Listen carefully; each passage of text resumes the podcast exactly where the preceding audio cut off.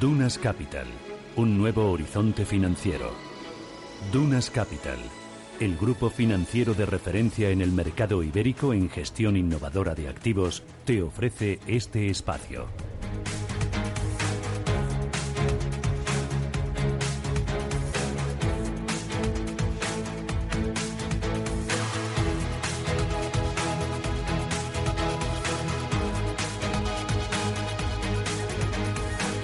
8 y 17, Capital Intereconomía, tertulia de mercados financieros. Hoy nos acompaña Manuel Arroyo. Manuel, ¿qué tal? Buenos días. Muy bien, buenos días. ¿Cómo vas?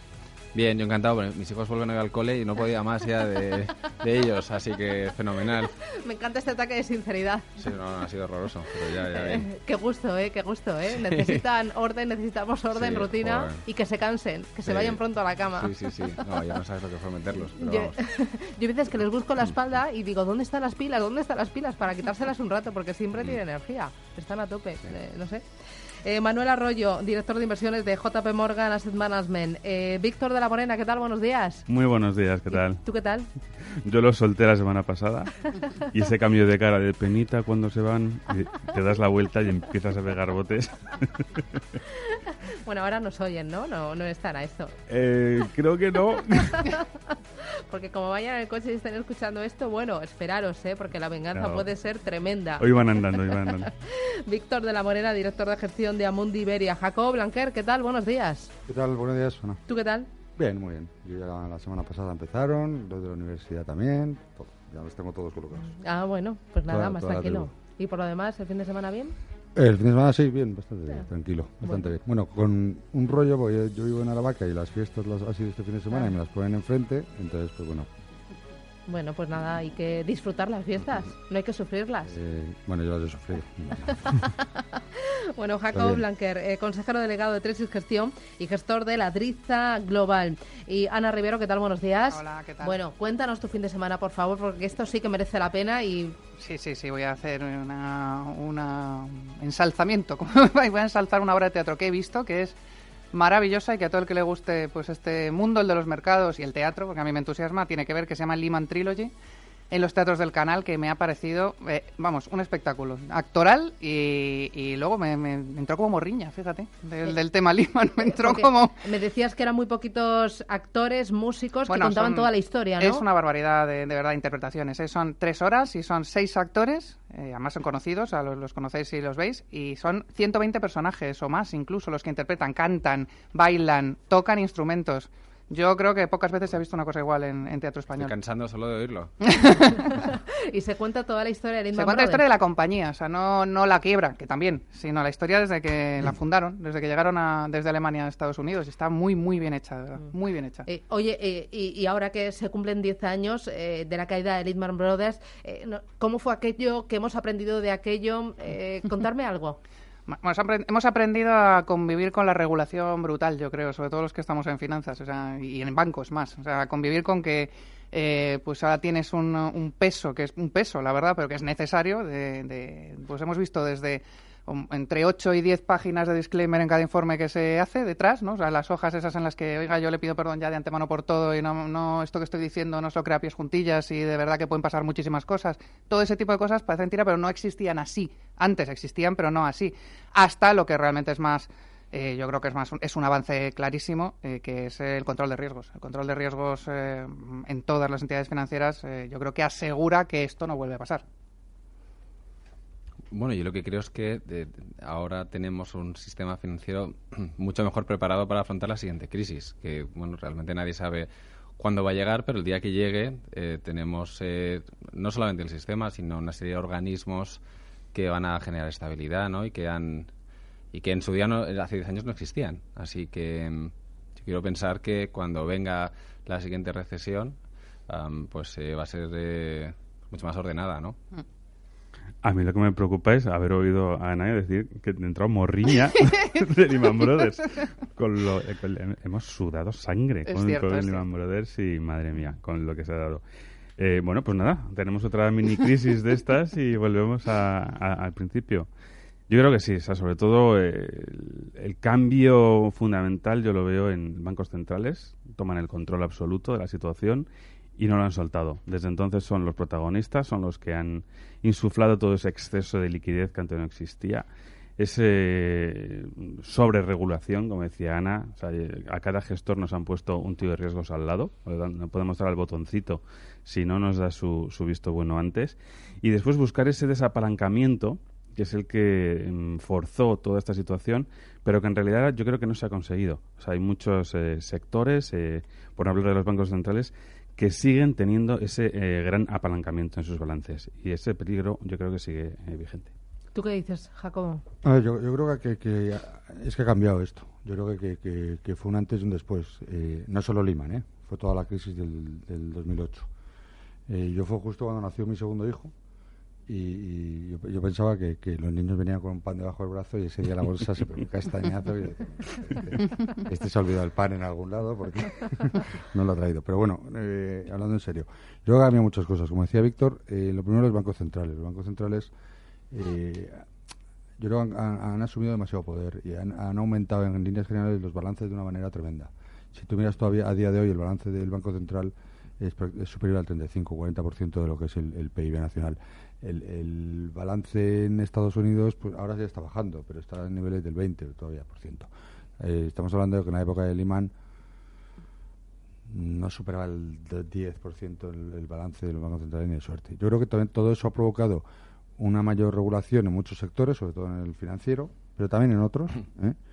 Eh, y, y, entonces, al, fin, al, al final, la mayor regulación siempre lo que lleva está llevando es que a nivel mundial tenemos un menor crecimiento. Entonces, yo creo que el menor hay, menor crecimiento a nivel mundial. Ahora crecemos al dos y pico y nos parece que es maravilloso. Y, los que más canas montamos aquí, que, estamos, eh, pues, soy yo, pues, alguno de uno de ellos, pues antes un crecimiento del dos y pico no, no era nada maravilloso. Antes de Lehman hablamos de crecimiento del 4 o 5% y, y estaba bien. El endeudamiento, pues el endeudamiento al final, eh, si tú miras el endeudamiento, ahora mismo el apalancamiento, los países en general están mucho más endeudados. La deuda pública es mayor. Eh, ha bajado la deuda privada y lo que ha habido un crecimiento brutal es en, las emisiones de deuda. Porque lo que ha hecho es que los bancos centrales, al bajar tanto los tipos, el otro día lo leí, es que no me acuerdo de cifras exactas, pero eran en torno a 26, 27 trillones habían en, en el año 2008 en deuda corporativa y privada y ahora estamos hablando de más del doble. Claro, ha habido mucha gente que ha emitido con, con, unos tipos muy bajos. ¿Esto nos va a arreglar la próxima eh, crisis? Bullshit, como dicen acá, mentira, al revés. Eh, eh, tenemos muchísima deuda emitida en la que yo creo que no está tan, tan controlada y la deuda de los países está ahí. Mm, que, que no vamos a tener la misma, ya, pero es que tendremos otra.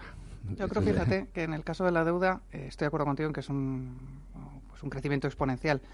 Pero igual que no vamos a tener eh, crecimientos eh, como los que teníamos antes, yo creo que no vamos a tener tipos como los que teníamos antes, ni en el largo plazo, ni en el corto plazo. Con lo cual, el, dolor que vaya a haber en la deuda no va a ser como el que vivíamos en el 94, en el 2004, en el 2001. No, no va a ser ese tipo de, dolor. Ahora va a, ver, va a venir porque es lógico, o sea, los ciclos son ciclos y al final acabará subiendo tipos todo el mundo, más tarde o más temprano, con muchísima mesura, porque está claro que no, que no se puede hacer de otra forma, pero tú fíjate que es como imposible, eh, está siendo, vamos, como imposible que el americano, el, el 3 y el 10 años, pase del 3 de una forma consistente y ya tienes la curva prácticamente aplanada. Es que, no, pasa. Es que por eso te digo que es que eh, lo que parecía que iba a ser un drama cuando empezaron a subir los tipos en Estados Unidos y que era constante, porque era este año, el año pasado, el año que viene, o sea, tres años de subidas de tipos eh, de la Fed, pues no se ha traducido en que la deuda americana haya muerto ni, ni la burbuja se haya eh, pues desinflado en ningún caso. ¿no? Yo creo que eh, también la deuda americana tiene una, en mi opinión, una particularidad muy importante que es aparte del volumen que tiene y la cantidad de gente que la, que la tiene, ¿no? que, la, que la mantiene en carteras, es que una deuda AAA con esos cupones pues es que no existe en ningún, en ningún otro sitio, con lo cual es muy difícil que salga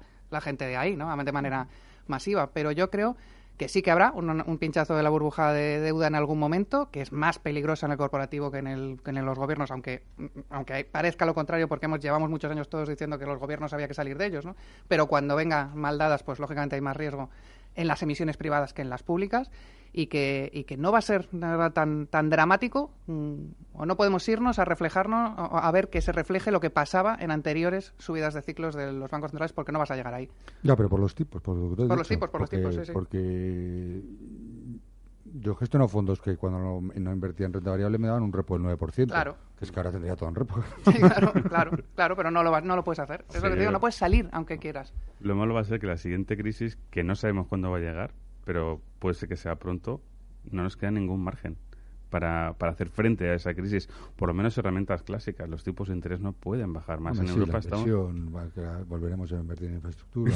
Oye, y, y os fijáis también eh, lo que ha sido la evolución de las bolsas europeas y de la, de la bolsa americana en estos 10 años, porque eh, hoy echando un vistazo simplemente al IBEX, eh, yo recuerdo que estaba en los 16.000 puntos, ahora está en 9.000 y cruzando los dedos de que no ah. se pierdan. Y, y luego la bolsa americana está máximo récord, eso va como una moto. O sea, es que el y la noche, ¿no? Es bárbaro. Mm.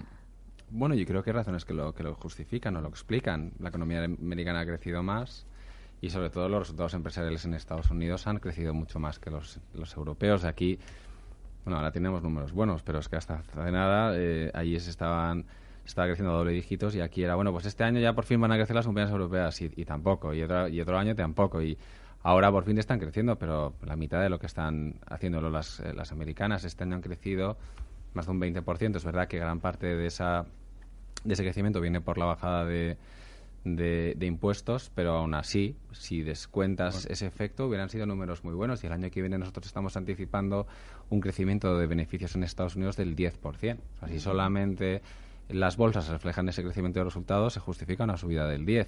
Y aquí eh, los números han sido y van a ser, en nuestra opinión, eh, peores. Le, sumas toda la incertidumbre política y que los números de crecimiento aquí han sido peores, pues, bueno, pues ahí lo tienes, ¿no? La, bolsa americana en máximos y aquí no, terminamos de levantar cabeza. Estoy de acuerdo, es absolutamente justificable y además merecido que la bolsa americana vaya mejor que las demás bolsas. Es que es, una economía que no tiene nada que ver eh, por la flexibilidad que tienen los eh, instrumentos monetarios y políticos que, de ejecutar y que rápidamente se traslade. No es lo mismo que en Europa, donde hay pues eso, 23 economías diferentes con 23 sensibilidades diferentes a, lo que se haga desde un banco central. Y creo que hay una cosa que, sobre todo en los últimos, en el último año, en los últimos dos años, es totalmente diferencial y espero que algún día pase en Europa, pero lo veo difícil, que es la política fiscal, que es lo que había anunciado Manuel. Aquí yo no veo un gobierno por ninguna parte que entienda que la política fiscal puede hacer crecer, eh, o sea, una menor imposición puede hacer crecer claramente eh, las economías. Europa es un estado del bienestar absoluto, venimos de de, muchos años en los que, pues, eh, eh, gracias a Dios, la parte positiva es que tienes muy cubierta la sanidad, tienes muy cubiertos eh, pues muchos servicios que no tienes cubiertos en Estados Unidos, por ejemplo, pero lógicamente, mirando en las empresas, los beneficios están muy capados también por el tema fiscal. Y hay un, hay un hecho clave diferencial que creo que hay que destacar a nivel sectorial el líder o el, sector que ha tirado de la economía, del crecimiento durante esta década, desde luego ha vuelto a ser la tecnología, ha vuelto a ser la innovación y los americanos nos han, nos han ganado, vamos, por goleada. En Europa seguimos con nuestro sistema, con nuestras empresas de, bueno, pues servicios financieros, telecomunicaciones y ellos han tenido ya, ya tienen dos empresas con, con tamaños de, en bolsa superiores al billón, lo cual, pues bueno, no, no, no quiere decir que digamos que, que sea todo el futuro, pero eh, sin ese sector en Europa pues eh, ha sido muy complicado eh, incrementar los niveles de índices que tienen en Estados Unidos. Entonces, que eso ha llevado a un propio cambio en lo que es la composición del índice. Es que las famosas FAN, estas, te pesan prácticamente un 30% ahora mismo en el S&P. En el año 2008 ya no me lo sé, pero... Ah, no, llegaban al 30, desde luego. No, no, al 30 tenido suerte, no, por el 30 estamos ahora al máximo. pero, había mucho banco también. Para que te hagas una idea, en, enero estaban al 26. Hemos subido al 26 al 30 en el 2018. En el 2008 estaría, no superaría el 10% de capitalización. Entonces, la propia índice ha cambiado y eso te, ha hecho que, por eso ellos estén también más en máximos. 8 y 31, publicidad. Volvemos y nos centramos en el día de hoy. 2018, eh, eh, recta final de ejercicio. Eh, ¿Cómo lo veis? Eh, venís optimistas eh, después del verano, eh, os da un poco de vértigo Wall Street y miedo Europa. publicidad, si me lo contáis. Tertulia Capital con Susana Criado. Voy a ver, contarme, para la recta final de este año, ¿qué esperáis? ¿Cómo lo veis? ¿Veis el vaso medio lleno, medio vacío? Manuel, arranca tú.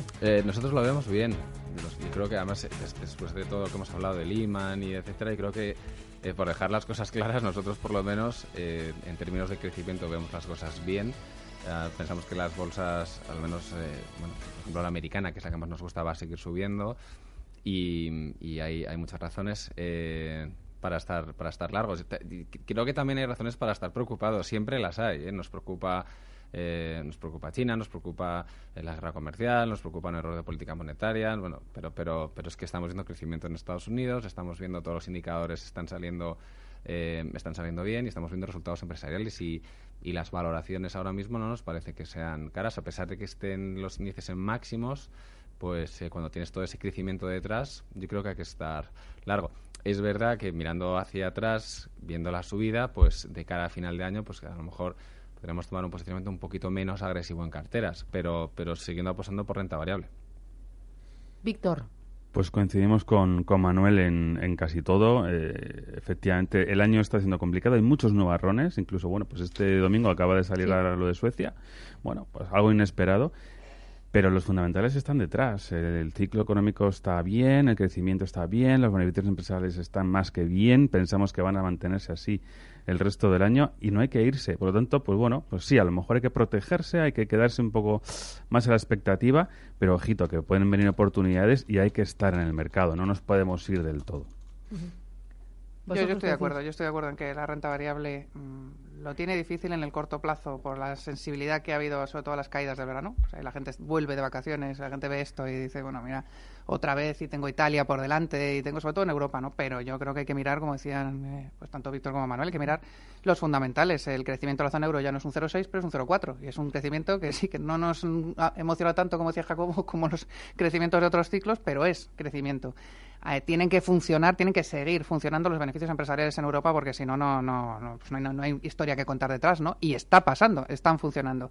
Que evidentemente Estados Unidos va mucho mejor eh, económicamente, que sus beneficios empresariales van al 25%, mm, pues sé que es una barbaridad y que está fenomenal. Eso lo que indica es que también hay que tener bolsa americana porque muchas veces eh, parece que nosotros mismos nos obligamos a elegir, ¿no? la americana o la europea. Y no, o sea, es que sencillamente es que no hay que salir de la bolsa americana ahora, yo creo que no hay que salir, pero hay que seguir confiando en que la bolsa europea tiene que reflejar los fundamentales de las compañías y de la macroeconomía, con lo cual, eh, con dificultades, eh, o sea, con, baches en el camino, sobre todo en el corto plazo, porque yo creo que, entre eh, los temas locales aquí políticos, que me parece a mí que esta semana vamos a tener mucho o bastante ruido, como lo que ocurra con el presupuesto de Italia, bueno, pues te van a estar dando noticias, titulares, pero no olvidemos eso, que, crecemos y que crecemos a un 0,4.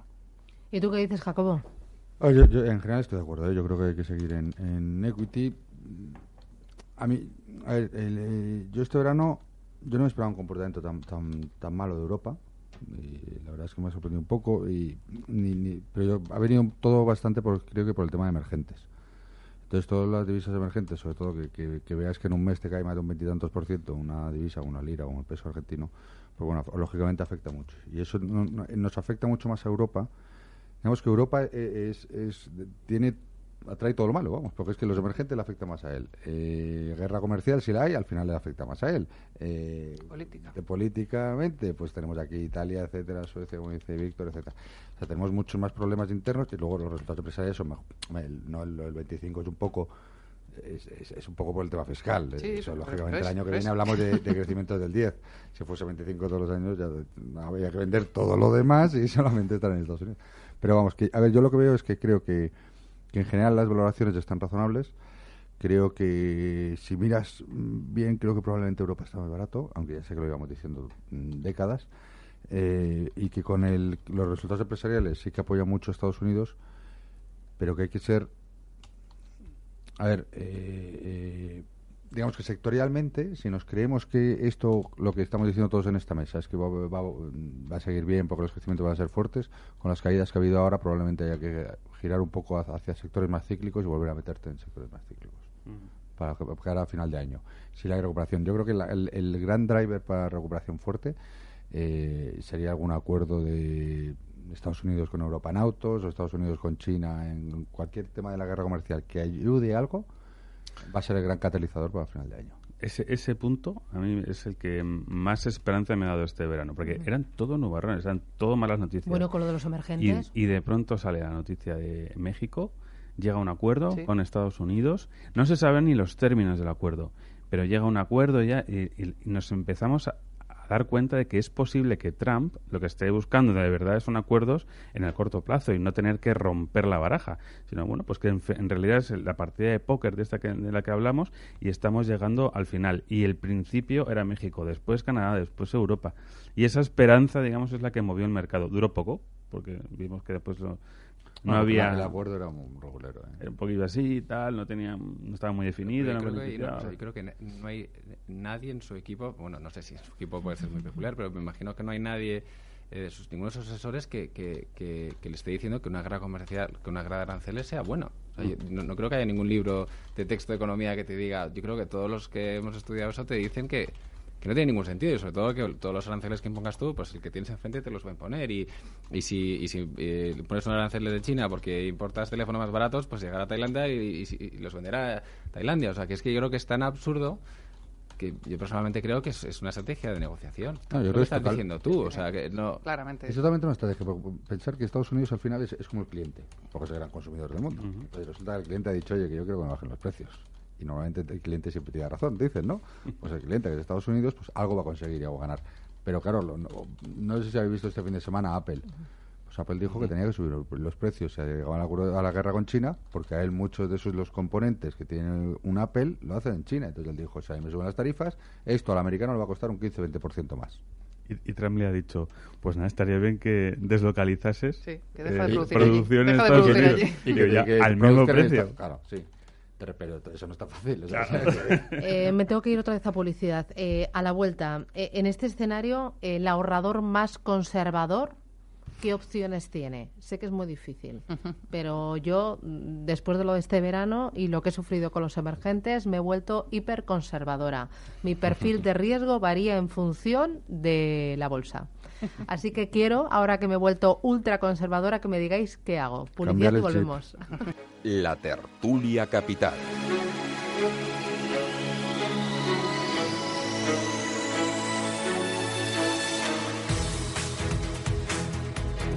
Bueno, a ver, ahora que me he vuelto conservadora, ¿qué hago? Manuel, que te has metido conmigo pues por, cambiar de tienes perfil. Tienes que volver a tu perfil de riesgo y no, no sé, o sea, lo que no puedes es cuando vienen maldadas un par de meses eh, ponerte conservador. Entonces, es que eso es un error de libro. Tienes que mantener tu perfil, aguantar las curvas y al final el mercado termina subiendo. Siempre lo hace. Incluso incrementar. Drogadura. No, drogadura no. Es, eh, eh, a ver, el error del 99% de la gente es que hace... Es vender abajo. Es, vender abajo. Es vender abajo, sí. Eh, yo, yo, y Ana, que también ha estado, que hemos compartido hace años en el trabajo, las mayores salidas y reducciones que, reembolsos perdona, que teníamos en, los fondos eran los momentos en los que decías, no, pues no lo que hay que hacer es comprar. Efectivamente. Bueno, es que es uno de los mejores nos cansábamos de ir por la red diciendo, por favor, no lo hagáis porque es que estáis haciendo lo contrario y era mucho como tú, el cliente, de, ay, es que ya no puedo más, es que soy es las emociones. Bueno, pues, pues no. Bueno, eh, para los más conservadores ahora mismo, ¿qué pueden hacer? Eh, ¿Qué opciones tienen? A ver, yo te diría, eh, estrategias que estén fuera de mercado hasta que el mercado se aclare. ¿vale? Eso es lo que en, inglés llaman total return o absolute return, bueno, retorno absoluto. Y yo me enfocaría en lo que estamos haciendo, digamos, en Amundi, es estrategias más de apostar por una dirección, valor relativo entre dos activos o valor relativo entre dos mercados, valor relativo entre algo, oportunidades que nos van rentando poco a poco, pero que pase lo que pase en el mercado no se vean demasiado afectados. Como muchas pequeñas apuestas, las que aciertas y al final tienes un rendimiento modesto, pero bueno, pues eh, superior a cero. Yo, además de, incluir eh, estrategias de retorno absoluto no direccionales, yo creo que hay que hacer lo contrario de lo que te está pidiendo el cuerpo, que es, eh, que es vender. Y creo que tienes que, como mínimo, mantener o intentar pescar eh, en las oportunidades que surgen ahora mismo. Por ejemplo, no para todo el mundo y que nadie lo interprete como una recomendación, pero donde la gente debería estar mirando es, en, por ejemplo, emergentes, que han caído lo que han caído en, en divisas, en, emisiones en en deuda corporativa, en renta variable. Eh, y, bueno, no solamente centrarse en los mercados que han subido, pero en definitiva, eh, cuando los mercados caen es donde surgen las oportunidades, no cuando tienes que tomar posiciones defensivas. Jacobo. A ver, es que estamos en un momento muy breve, ¿eh? muy complicado, que un mercado, el mercado monetario y los fondos monetarios están en negativo igual que los fondos de renta variable o los mixtos. Y, la diferencia no te creas que es mucho más grande. El potencial de recuperación de uno y otro eh, sí que es tremendamente diferente. Entonces yo creo que, ahora estaría más en, zona de equity. Comprar bolsa, sí. Breve, comprar bolsa. Comprar. Mira, mira el IBEX a 9,200. Pues es que, ¿qué te va a caer? ¿A 8,900? Pues que caiga 8,900. Eso hay que aguantarlo y subir. Ana Rivero, Santander Asset Management, Manuel Arroyo, JP Morgan Asset Management, Víctor de la Morena, Amundi Iberia Jacob Blanquer, Tresis Gestión. Un placer, gracias y me apunto al teatro. el eh, teatro es maravilloso. Como me has dicho. Lehman Trilogy. Ay, ahí que vamos a ir. Gracias, buen día y a por el lunes. Adiós.